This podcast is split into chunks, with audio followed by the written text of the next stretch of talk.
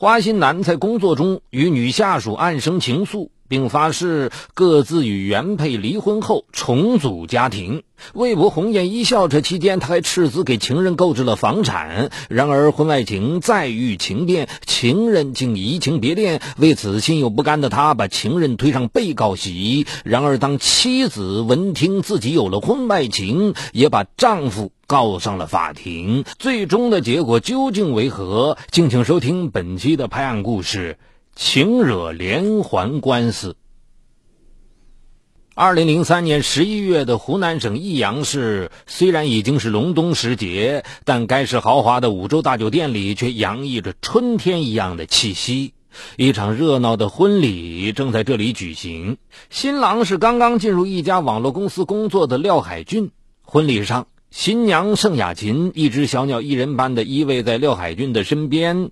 当宾客让新娘和新郎介绍恋爱经历的时候，盛雅琴羞红着脸，灿若桃花，而廖海俊则志得意满，侃侃而谈。人们这才从廖海俊的讲述中知道，在大学时代，盛雅琴就是学校里的校花。聪明漂亮，廖海俊向盛雅琴展开了猛烈攻势，愣是凭着自己的耐心、执着和真情，慢慢的打动了盛雅琴。在苦苦追求了两年后，廖海俊终于在众多的追求者中脱颖而出，又经历了三年的爱情长跑，才赢得了盛雅琴的芳心。婚后的日子自然充满甜蜜。廖海军每逢从外地出差回来，总忘不了给盛雅琴带回一份惊喜，或是一套服饰，或是一件化妆品。而每当这时，盛雅琴就会觉得自己仿佛泡在蜜罐里，心中充满了甜蜜和满足。如果遇上盛雅琴头疼脑热，刘海军也一定会休假在家，一心一意在病榻前陪伴，嘘寒问暖，端茶送药。第二年，他们的爱情结晶诞生了。这是一个非常招人喜爱的千金，双方父母都把这个孩子当作宝贝，轮流照顾。然而，随着时间的流逝，随着婚姻渐渐归于平淡，廖海军没能坚守这份感情。情变源于办公室。二零零四年岁末，公司人事变动，廖海俊被提拔为电脑中心主管。他的下属中有一个叫周贝的女文员，长得妩媚动人，也已成家。双方虽然是上下级的关系，但廖海俊从来不对周贝发号施令，还经常帮助他处理一些难题。在频繁的交往中，两人感觉彼此很投缘。廖海俊的斯文得体和善解人意，让周贝心中渐生好感。一来二去，两人日久生情。二零零五年二月的一个星期五，下班时间一到，公司员工都急匆匆的离去，廖海俊和周贝却心照不宣的留了下来。他们终于突破了最后的底线，成为情人。两人随即陷入热恋，就是在办公室里暗送秋波，甚至中午也无法抑制泛滥成灾的情欲，偷偷摸摸外出约会。他们约定分别与各自的原配离婚，然后重组家庭。廖海俊清楚的知道，这个时候离婚肯定会在单位留下不良影响，他不希望家庭的变故影响到他刚起步的事业。一段时间里，廖海俊一直在苦苦挣扎着，看着贤惠的妻子忙碌的身影，他终于还是没有勇气提出离婚。而二零零五年八月，早已想逃离围城、摆脱羁绊的周贝依约与前夫离了婚。办理了离婚手续后，周贝净身出户，于是他找到廖海俊，希望他也能兑现承诺。廖海俊知道自己无法实现与周贝结婚的约定，他告诉周贝自己会补偿他的。于是，当月廖海俊就为周贝购买了位于市中心的一套二十万元的住房。为了显示自己的诚意，廖海俊把房产所有权人登记为周贝，并由周贝一直居住。就这样，两人开始了新生活。二零零六年三月，廖海俊又给了周贝八万元现金。廖海俊知道周贝不是那种可以任由摆布的人，婚姻是拴住周贝的最好办法。但由于自己无法兑现承诺，于是廖海军在心里对周贝多了一份戒备和警觉。廖海军意识到，一旦两人关系破裂解体，他必须要有确凿的证据来证明自己为周贝购买房产和支付金钱的事实，否则一旦诉上法庭，自己将会是人财两空。于是，在他的花言巧语之下，周贝写下了一张欠条：如果我嫁给了他人，将返还廖海军二十八万元钱。未料。欠条签署后不久，就骤起一场轩然大波。由于廖海俊依旧是旧家新家两头奔波，这使周贝很不快。在一天夜里，周贝郑重其事地谈起了结婚的话题，而廖海俊却始终闪烁其词，顾左右而言他。周贝不由从失望变成愤怒，急火攻心的他对廖海俊大声吼道：“你给我滚出去！”廖海俊也动了气，哼，这是我买的房子，你凭什么要我走？周贝不甘示弱，冷笑道：“哼，你别忘了，房子可是登记的是我的名字。”结果两人发生激烈争吵。此后，周贝对廖海俊未能履行和他结婚的约定一直耿耿于怀，拌嘴争执更加频繁。偷情的无奈，无休的争吵。到了二零零七年，周贝彻底厌倦了这样的生活，他认识了另一位男士。那个男士对周贝特别关心，两人情投意合，很快决定结婚。周贝于是毅然离开廖海军。周贝的背叛和离去让廖海军气愤不已，盛怒之下，他于二零零七年三月十二日带着周贝写下的欠条到益阳市资阳区人民法院起诉，请求法院责令周贝归还属于他的二十八万元钱。廖海俊在提交的诉状中称，他和周贝这二十八万元借款是有条件的借贷关系，双方约定了终止借贷的条件是一种附条件的民事法律行为。现在周贝要嫁给他人，就应当视为他们签署的借款协议所附的终止条件到来。周贝理应根据双方借条上的约定归还二十八万。周贝的代理律师则不这样认为。他在庭审中也阐述了自己的观点：廖海俊为周贝购买二十万元的房产和他给的这八万元现金，不是一种借款行为，而是一种赠与行为。依据合同法规定，赠与合同是无偿实践合同，赠与标的一经交付，合同便依法有效。因此，廖海军无权要求周贝归还二十八万。双方在庭审中唇枪舌剑，各执一词，争辩的难解难分。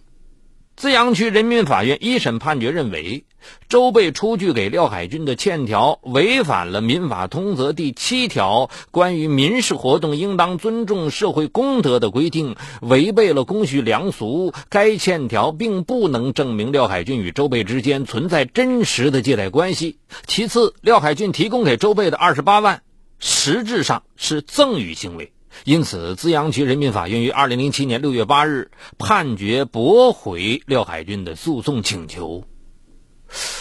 一直担心人财两空的结局，最终还是变成了现实。廖海军顿时懵了，他怎么也不甘心，于是很快提起了上诉。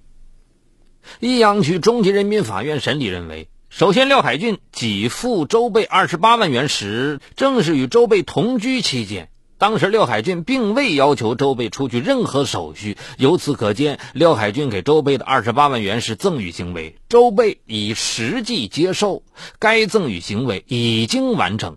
其次，二十八万元实际给付的是货币，而货币所有权是以货币为标的物成立的所有权，对于货币的现实占有人，不必问其取得原因如何，有无正当权利，只要其是货币价值的归属者。尤其是作为交易媒介，货币的所有必须与占有相一致，而廖海俊正是这二十八万元的占有人及所有人，其对二十八万元的处分是有权处分的行为，故益阳中院很快作出终审判决，驳回上诉，维持了原判。俗话说：“世上没有不透风的墙，更何况是一场沸沸扬扬的官司。”因此，在这边廖海俊热热闹闹的上公堂的时候，另一边的家里也炸开了锅。